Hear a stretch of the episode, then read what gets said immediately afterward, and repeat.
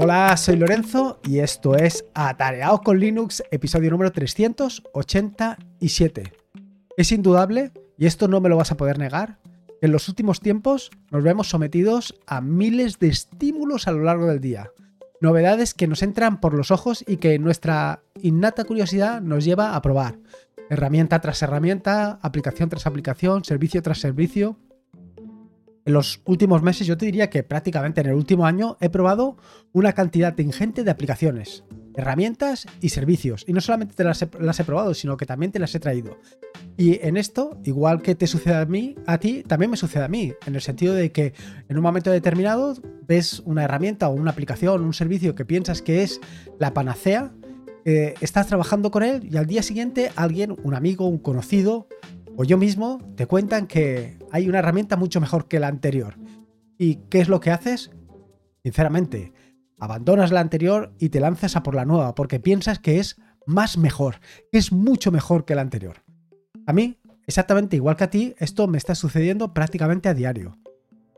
Y me sucede prácticamente a diario por dos razones principales. Por uno, por un lado, por el tema de la invasión de herramientas, de aplicaciones, de servicios que nos está trayendo lenguajes de programación como pueden ser RAS, que están reescribiendo muchos de los lenguajes, muchas de las aplicaciones que conoces de toda la vida. Eso por un lado. Y por otro lado, porque yo mismo te estoy trayendo determinadas aplicaciones que voy conociendo para mostrártelas en el canal de YouTube, en el canal de Atareado de YouTube. Sin embargo, todo esto, que en un principio debería ser maravilloso, fantástico y lo mejor de lo mejor, al final lo que sucede es que te ves un poco eh, despistado o deslumbrado por ese brilli brilli, por esa novedad de una nueva aplicación que no conocías. Esto mismo, me, como te digo, me ha sucedido a mí. Y me ha sucedido a mí eh, en las últimas semanas y que algo que te he estado contando continuamente, que es el tema de las aplicaciones de notas y que me ha llevado a probar distintas herramientas de aplicaciones de notas, eh, convencerme de que una de las aplicaciones de notas que había descubierto era la mejor que podía descubrir, era esa herramienta de notas que yo necesitaba y que por las circunstancias, en un momento determinado, el desarrollador de la aplicación decide pues cambiarla. Y cambiarla no por nada, sino porque eh, lo que él pensaba para esa aplicación pues no era lo que necesitaba. Y me refiero a él. Pero claro, lo que él había desarrollado inicialmente era lo que justo cuadraba con lo que yo quería. Así que, bueno, pues me ha llevado a estar probando otras herramientas y en un momento, en un momento determinado, pues me he perdido. Me he perdido en, ese, en esa vorágine de descubrir nuevas aplicaciones, en ese vorágine de descubrir nuevos servicios, en ese brilli brilli. Y esto es precisamente de lo que te voy a contar o de lo que te quiero hablar en este episodio del podcast. Un poco de lo que es que no te despiste el brilli brilli y mi ¿cómo te diría? Mi camino hasta llegar al punto en el que me encuentro hoy y que es básicamente volver a los principios, de donde probablemente nunca debí de salir. Lo primero y principal para que si no has escuchado los podcasts anteriores te centres un poco y sepas de lo que te estoy hablando es un poco de The Note, Watchtower y otras historias tenebrosas. Como bien sabes, una de las herramientas o la herramienta en la que me había centrado para todo esto de la toma de notas y de la que había migrado inicialmente era The Note. The Note es una aplicación que te permite sincronizar tus notas eh, entre distintos dispositivos. Sin embargo, una de las características que el desarrollador implementó y que me parecía muy interesante es que esas notas las podías editar directamente en la nube. Claro, a mí esto me venía fantástico porque eh, lo que yo quería hacer era evitar llevarme el ordenador de un sitio a otro. Es decir, yo tomo mis notas siempre en mi equipo y en un momento determinado, pues eh, una semana tengo que salir fuera, sincronizo todas esas notas con la nube o las notas que yo quiero con la nube y donde voy puedo seguir trabajando con esas notas. Cuando vuelvo, cuando regreso a mi casa, pues simplemente tengo que volver a sincronizar las notas y sigo trabajando con ellas. Perfecto. Hasta ahí, fantástico. Me permite tanto trabajar en mi casa como trabajar en la nube. Hasta ahí, como te digo, iba todo fantástico. Sin embargo, otra de las aplicaciones sobre las que te hablé en un momento determinado es sobre Watchtower. Watchtower es un servicio Docker que te permite sincronizar, o que mejor dicho que sincronizar te permite tener todas tus imágenes, todos tus contenedores al día. De forma que, si en un momento concreto surge una nueva imagen de un contenedor, este servicio, Watchtower, te permite actualizarlo, te permite tener todos tus contenedores al día. Esto tiene, como ya puedes imaginar, sus ventajas y sus inconvenientes. La ventaja principal es que si uno de tus contenedores, una de esas imágenes, pues tiene algún error, o mejor dicho, o incluso si surge una nueva característica, pues inmediatamente cuando Watchtower ve que hay una nueva imagen, la descarga y la actualiza. Pero también tiene un inconveniente importante, y es que eh, si el desarrollador de la aplicación en un momento concreto decide que pues esa característica que tenía pues ya no es importante, pues lo que va a hacer es cuando te actualice la imagen, esa característica desaparecerá. Y eso es lo que me sucedió a mí. Claro, eh, en esta mm, situación, ¿qué es lo que hice? Pues primero pensé que era un fracaso, que vete a saber qué es lo que había hecho, si es que en un momento concreto había cambiado alguna característica o habría modificado, hasta que caí que simplemente se había actualizado. Y todo esto, pues un poco a poco, te lo he ido contando en otros episodios del podcast hasta que me he dado cuenta de que me había despistado completamente. Que mi objetivo es tomar notas. Dios, yo lo que quiero es tomar notas. Yo lo que quiero es estudiar, aprender, conocer. A mí, tener una aplicación o otra aplicación o la aplicación de más allá me da absolutamente lo mismo. Lo que quiero es conocer, aprender, descubrir. Y esto es el brilli brilli. En los últimos tiempos, seguro, seguro que has escuchado maravillosas aplicaciones como Zettel Notes, Joplin, Obsidian, Zettel, no por decirte algunas, y otras más clásicas como pueden ser Max, BIM, NeoBIM y por supuesto también otras como Tipora. Herramientas que parece que son tremendamente fantásticas. Algunas que eh, inicialmente son mm, básicas y otras que eh, puedes ir configurando según tus necesidades. Y además todo esto va a empujones. Quiero decir que eh, durante unos meses puedes estar escuchando hablar maravillas estupendas de Obsidian, luego de repente todo cambia y parece que todo el mundo se mueve al mundo de Max y empiezan a contarte em, cosas fantásticas de Max. De nuevo cambia todo y empiezan a hablar todo el mundo de Joplin. Y claro, todo esto es el brilli brilli que te va, ¿cómo te digo? Que te va despistando, que te va como llevando de un sitio a otro, como cambiándote las tornas. Tú, igual que yo, pues vas cambiando primero de Joplin a Obsidian, luego de Obsidian a Zettel, luego de Zettel a Zettel Notes, luego a Tipora, luego a NeoBeam, luego a Emacs. Y no paras de cambiar, de migrar todas las aplicaciones. Y cuando crees que has descubierto la aplicación que es más maravillosa de todas, resulta que al mes siguiente alguien te habla de una característica fundamental que no tenía ninguna de las anteriores. Algo que parece realmente espectacular. Ese brilli brilli te ha despistado. Esa característica, esa herramienta fantastibulosa te ha llevado a otro camino. Pero realmente, ¿eso es lo que tú estás buscando? ¿Tú estás buscando esa aplicación fantástica que sea capaz de hacerlo todo? ¿O tú simplemente, igual que yo, lo único que quieres hacer es tomar notas? Por Dios, lo único que quieres hacer es tomar puñeteras notas. En fin. Esto mismo, igual que te estoy hablando de las aplicaciones de notas, lo puedes aplicar prácticamente a cualquier otro ámbito de la vida. Lo puedes llevar a cualquier otra circunstancia. Desde, pues, ¿cómo te diría? Desde eh, coches, que en un momento determinado has visto ese coche que te quieres comprar y es ese coche maravilloso y al día siguiente sale otro, hasta por supuesto las distribuciones Linux. Con las distribuciones Linux pasa un poco tres cuartos de lo mismo. En un momento determinado, alguien te habla de Ubuntu y piensas que eso es la maravilla de las maravillas, y al día siguiente te cuentan sobre Manjaro, o sobre Arch, o sobre Endeavour, o sobre lo que sea. Y te ves de nuevo eh, empujado, arrastrado por ese brilli brilli de una nueva herramienta, una nueva aplicación, una nueva distribución que es mucho mejor que las anteriores. Lo importante no es nada de todo lo que te he contado hasta el momento. Lo importante no es eh, descubrir nuevas aplicaciones, nuevas distribuciones, nuevas lo que sea, nuevos coches, en fin, todo lo que tú quieras. Eso no es lo importante. Lo importante es, al fin y al cabo, que tú hagas lo que quieres hacer. La herramienta no es lo importante, eh, sino lo importante es lo que quieres hacer. Y en este sentido, pues me he dado cuenta que durante este proceso en el que yo pensaba que Denote era la herramienta fantástica que yo estaba buscando, pues me había equivocado. Simplemente eh, estaba arrastrado por aquello de que podía trabajar con Denote en cualquier sitio. Pero lo que yo quiero realmente hacer es tomar notas. Así que lo primero que te voy a hacer es contar sobre mi organización. Y en mi organización, o cómo yo me organizo todo esto de las notas, es realmente lo más sencillo o una de las formas más sencillas que puedes tener es, o, vaya, o por lo menos como yo lo veo, es que al final yo todas estas notas, tanto artículos como podcast, como, bueno, me refiero a los guiones de los podcasts, como los guiones de los vídeos, como los capítulos de los tutoriales, todo esto lo tengo en archivos, en archivos Markdown, separados uno de otro. Actualmente, a día de hoy, eh, en mi equipo tengo alrededor de unos 1500, 1500 notas, entre artículos, tutoriales, en fin. Todo esto más o menos, como te digo, unas 1500 notas o unos 1500 archivos Markdown. Estos 1500 archivos los puedo clasificar aproximadamente en tres grandes bloques. El primero de los bloques, por así decirlo, es el de los podcasts.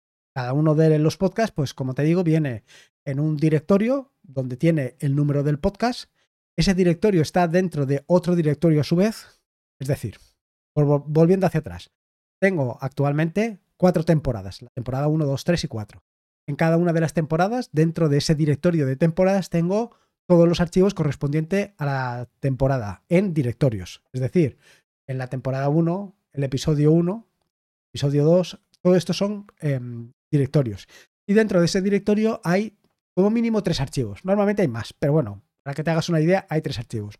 Un primer archivo que es el guion, o más bien lo que luego se convertiría en el artículo que puedes encontrar en atareado.es, en formato Markdown otro es el archivo en formato MP3 y luego alguna imagen.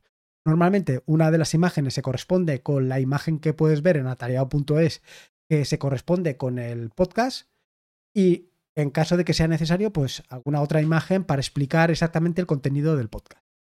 En, un segundo bloque lo que vas a encontrar en, o en eh, mi organización son los artículos. Cada, todos los artículos están organizados al final por año, es decir, 2021, pues todos los artículos están en un directorio que se llama 2021 y dentro de ese año, dentro de ese directorio de 2021 hay un directorio para cada uno de los artículos. O si es muy sencillito, a lo mejor solamente está el artículo, con el nombre del, del artículo o con el título del artículo. Y, por supuesto, ese archivo, de nuevo, es en formato Markdown. Y por último, lo último que me quedaría sería la parte de los tutoriales. Los tutoriales y libros, por así decirlo. Los tutoriales, cada uno de los tutoriales, por ejemplo, el tutorial de la Raspberry o el, tutorial de la terminal, están en un directorio. Un directorio para eh, la Raspberry. En ese directorio, dentro hay, a su vez, directorios con cada uno de los capítulos del tutorial. Y dentro de ese directorio, pues está el archivo Markdown de nuevo, con la imagen o las imágenes que representan ese artículo. Todo esto digamos que sería eh, un poco lo que es la organización.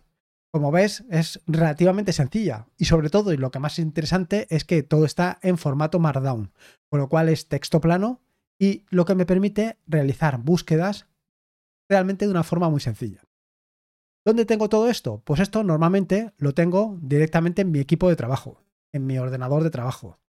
Pero no solamente ahí, por supuesto. Además de tenerlo en mi ordenador de trabajo, actualmente en el Slimbook One, del que ya te hablaré en el próximo episodio del podcast, también lo tengo en sus correspondientes copias de seguridad, siguiendo, como ya te he explicado en algún episodio del podcast, la, eh, la metodología del archiconocido modelo 321, utilizando para ello Borg. Pero no solamente esto, no solamente lo tengo en mi equipo, en el NAS, en, una, en un VPS, además, además de todo esto, lo tengo sincronizado en varios repositorios de Git. Un repositorio de GitHub o GitLab y luego, aparte, y ahora, y esto es precisamente de lo que va el episodio del podcast de hoy, bueno, em, no solamente de esto, sino de todo lo que te estoy contando ahora actualmente, ahora también lo tengo en un repositorio propio. Por supuesto que te estarás preguntando, bueno, pero claro, en 1500 artículos, ¿cómo realizas búsquedas? Bueno, pues muy sencillo. Abro un terminal y ejecuto un find. Y con esto normalmente encuentro básicamente lo que necesito. Pero no solamente así. Como ya te puedes imaginar, todo lo que publico está alojado en la página web, está alojado en atareado.es. Con lo cual, lo siguiente que hago es realizar, o cuando necesito alguna búsqueda en concreto y estoy directamente en un navegador, simplemente abro Google, bueno, abro Firefox, eh, inicio Google y pongo site, dos puntos, atareado.es y lo que quiero buscar. Así de sencillo. Así de sencillo, es que no hay más. Con lo cual ya has visto cómo me organizo, cómo realizo búsquedas, pero ¿y cómo trabajo? Bueno, esta sería la siguiente pregunta y un poco lo que enlazaría con todo lo que te estoy contando hasta el momento, con todo lo relativo a The Note. Pues tan sencillo como la mayoría de los artículos los hago directamente con Neobim y en mi equipo, en mi Slimbook One, del cual, como te digo, estoy completamente enamorado. Simplemente, la primera operación que hago habitualmente es un git pull, ya que te he dicho que todo esto lo tengo en repositorios de GitHub o GitLab, o ahora en mi repositorio propio. Hago un git pull para descargarme todas las actualizaciones que tenga y escribo sobre ellas, hago las modificaciones que tenga que hacer y en su caso pues creo un nuevo artículo, un nuevo capítulo o un nuevo eh, guion del podcast. Eso sería un poco lo que haría habitualmente o no. Quiero decir, hasta el momento, esta parte del git pull normalmente no la hago. Y normalmente no la hago porque siempre trabajo en, eh, digo, en mi equipo de trabajo habitual, en mi Slimbook One. Eh, en estos días, donde está trabajando con The Note, pues todo esto lo hacía con la sincronización. Una vez había sincronizado eh, las notas, las copiaba al archivo y luego, pues posteriormente, lo metía en el repositorio. Pero ahora que me he dado cuenta que me estaba equivocando en la forma de trabajar, pues lo que hago es edito el archivo, edito el archivo directamente en mi equipo y hago un git push subo el archivo al repositorio, perdón, hago un commit, evidentemente, y luego lo subo al repositorio. Y en el caso de que esté trabajando fuera, es cuando modifico lo que tenga que modificar directamente en la página web del repositorio y después, eh, cuando llego a casa, pues hago un git pull y hago, eh, sigo trabajando sobre él, hago lo que tenga que hacer y luego un commit y un push.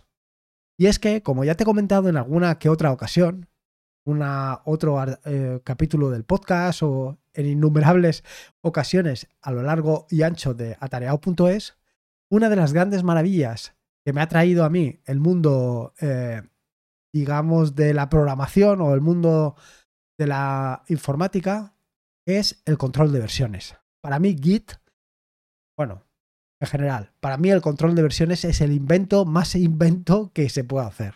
Esta posibilidad de recuperar un archivo que has modificado, de recuperar un archivo que has borrado, de modificar cualquier cosa, para mí es realmente brutal. Y por esto, siempre, desde hace, pues te diría que desde el 2013, todo lo que hago lo sincronizo en repositorios Git. Claro, ahora te estarás preguntando, bueno, pues si todo lo sincronizas con repositorios Git, si todo lo tienes con Git, ¿por qué has montado ese follón con The Note? Pues no tengo ni idea. La, verdad, es que no tengo ni idea. Yo creo que ha sido un completo error. Sí, así como lo estás escuchando, a mí me parece que ha sido un error. Ha sido un error porque mi flujo de trabajo, mi flujo de trabajo habitual siempre ha sido trabajar con Git. Eh, me he visto, como te estaba contando al principio del episodio del podcast, despistado, deslumbrado por el brilli, por el brilli brilli, por todas estas nuevas aplicaciones que están llegando, pero que realmente a mí, en un momento concreto, pues sí, me aportaban algo. Pero ¿por qué tengo que incorporar, tengo que añadir cosas distintas cuando normalmente ya trabajo con repositorios? Cuando todo esto lo tenía perfectamente solucionado o casi solucionado. ¿Y por qué te digo casi solucionado? Bueno, porque todo esto, como te digo, lo tengo alojados en repositorios, pero repositorios de terceros. Ya sea GitLab o GitHub. Y esto sí, me parece fantástico. Quiero decir que al final está en un repositorio de terceros con la ventaja que esto supone, y es que un tercero se ocupa de esto. Pero también esto supone un importante inconveniente para mí. Ese importante inconveniente que es para mí es que en un momento determinado este eh, proveedor de servicios externos pueda decidir cambiar las condiciones por las que yo tengo un repositorio en su sitio. Y no me refiero a que se vaya a apropiar de mi contenido o que vaya a hacer cualquier otra cosa, sino simplemente con que me diga que lo borra, o que lo modifica, o que hace lo que tenga que hacer. Eso no puede depender. Es el trabajo de muchos años. Como te digo, desde prácticamente desde el 2013, desde hace casi 10 años, eh, todo eso está en servidores externos, con lo cual es un peligro. Así que, pues en estos días y después de todo este camino inconcluso en el que me encontraba metido, decidí hacer lo más lógico, que es montar mi propio servicio. Ya estaba GitLab, ya estaba GitHub, pues ahora me monto mi propio Gitea. Y es precisamente esto de lo que quería comentarte desde el principio del episodio del podcast. ¿Por qué tener un, servicio de repositorio cuando ya está GitLab o GitHub? Pues única y exclusivamente por lo que te acabo de decir, por tener tú el control de tu propio repositorio. Y ya está. Ese repositorio que te acabo de decir, pues lo tengo eh, sin, eh, como te digo, propio, privado, cerrado y donde solamente yo puedo acceder. Y donde yo puedo acceder para tomar mis notas, para actualizar mis cosas, es mío propio.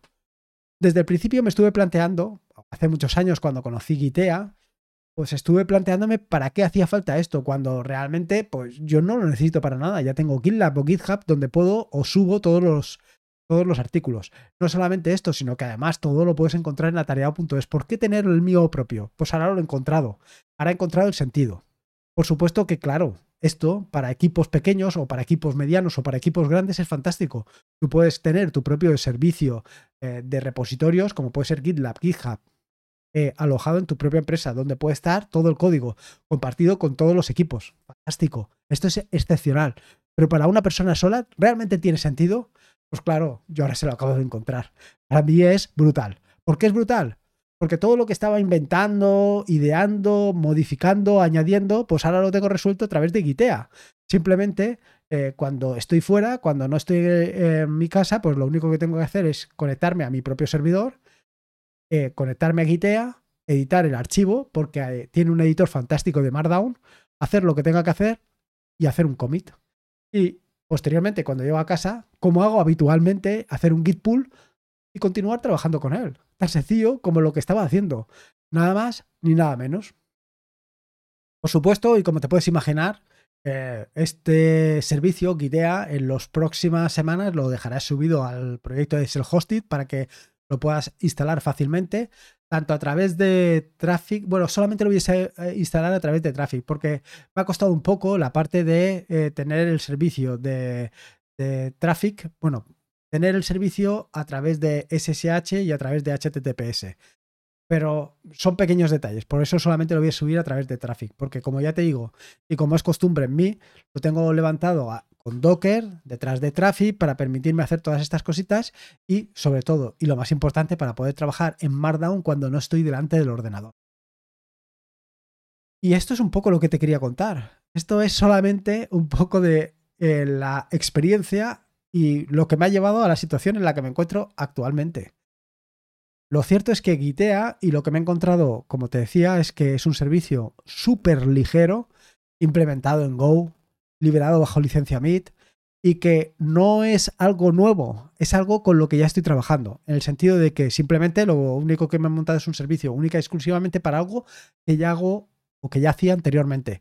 No he hecho nada nuevo, no he, no he hecho nada como The Note, en el que sincronizaba las notas con un servicio externo eh, donde eh, se subían a una base de datos Postgre y que posteriormente esa base de datos la tenía que sincronizar en local, etcétera, etcétera. No, estoy haciéndolo en un repositorio externo, en un repositorio externo que va a ser una copia, una imagen exacta, una copia o imagen igual que la que tengo en otros servicios, como puede ser GitHub o GitLab. Con lo cual, no he añadido nada nuevo, simplemente he conseguido dos cosas fundamentales. Por un lado, he ganado en seguridad Actualmente, como te digo, además de todas las copias de datos eh, a través de copias de backup, de copias de seguridad que realizo con Borg, ahora tengo dos sincronizaciones. Una con un servicio externo y otra con un servicio propio. Eso por un lado. Por otro lado, he ganado o tengo la ventaja de que puedo editar en cualquier lugar, dado que Gitea me permite trabajar en Markdown directamente en la página web. Y además que no tengo que invertir nada más en convertir unos archivos del formato de, en el que lo guarde Joplin o en el que lo guarde eh, cualquier otro servicio externo como puede ser Zettel Notes o cualquier otra cosa. No, todos mis archivos siguen estando en Markdown. Lo que pasa es que ahora están en distintos servicios, con lo cual no tengo que invertir absolutamente nada de tiempo. he conseguido pues lo mejor de los dos mundos. En fin, que después de todo este rollo que te acabo de contar, probablemente eh, te darás cuenta que esto del brilli brilli, o por lo menos es la conclusión a la que yo he llegado, hay que tener mucho cuidado con él. Hay que tener mucho cuidado porque nos vemos deslumbrados por aplicaciones que un día nos parecen fantásticas y al día siguiente nos parecen un completo desastre porque ha aparecido una que es mucho mejor que la anterior. Y no se trata de eso. Al final, lo que tú quieres, igual que yo, es tomar notas, nada más. Así que para tomar notas, simplemente necesitas un editor de texto. Necesitas NeoBeam, o necesitas BIM, o necesitas la aplicación que tú quieras. No necesitas nada más. Y como te digo, igual que te hablo de aplicaciones de notas, te puedo hablar de cualquier otra cosa. No necesitas nada más. Lo que sí que necesitas, y es fundamental, y es imprescindible, y sobre ello no puedes pasar, es tomar notas. Y es algo que en muchas ocasiones yo por lo menos me despisto con el brilli brilli. Me despisto en el sentido de que me encuentro buscando una herramienta, la herramienta, la herramienta perfecta para hacer algo y realmente lo que estoy haciendo es no hacerlo, porque estoy en ese camino infinito, porque todos los días sale una aplicación nueva, en la búsqueda de la herramienta perfecta. Y la herramienta perfecta no existe. Lo que existe es crear notas. En fin, que ya te he dado bastante la paliza. Espero que te haya gustado este nuevo episodio del podcast y que por lo menos eh, veas esa conclusión a la que yo he llegado, que a lo mejor a ti no te aplica, o simplemente que veas ese camino que he emprendido, que emprendí hace algunas semanas y que me ha llevado a la situación en la que me encuentro actualmente. Recordarte que este es un podcast de la red de podcasts de sospechosos habituales, donde puedes encontrar fantásticos y maravillosos podcasts. Puedes suscribirte a la red de podcasts de sospechosos habituales en feedpress.me barras sospechosos y por último, y como te digo siempre, recordarte que la vida son dos días y uno ya ha pasado. Así que disfruta como si no hubiera un mañana y si puede ser con Linux. Y en este caso, pues con tu servicio de notas o con lo que tú quieras, mejor que mejor. Un saludo y nos escuchamos el próximo jueves. Hasta luego.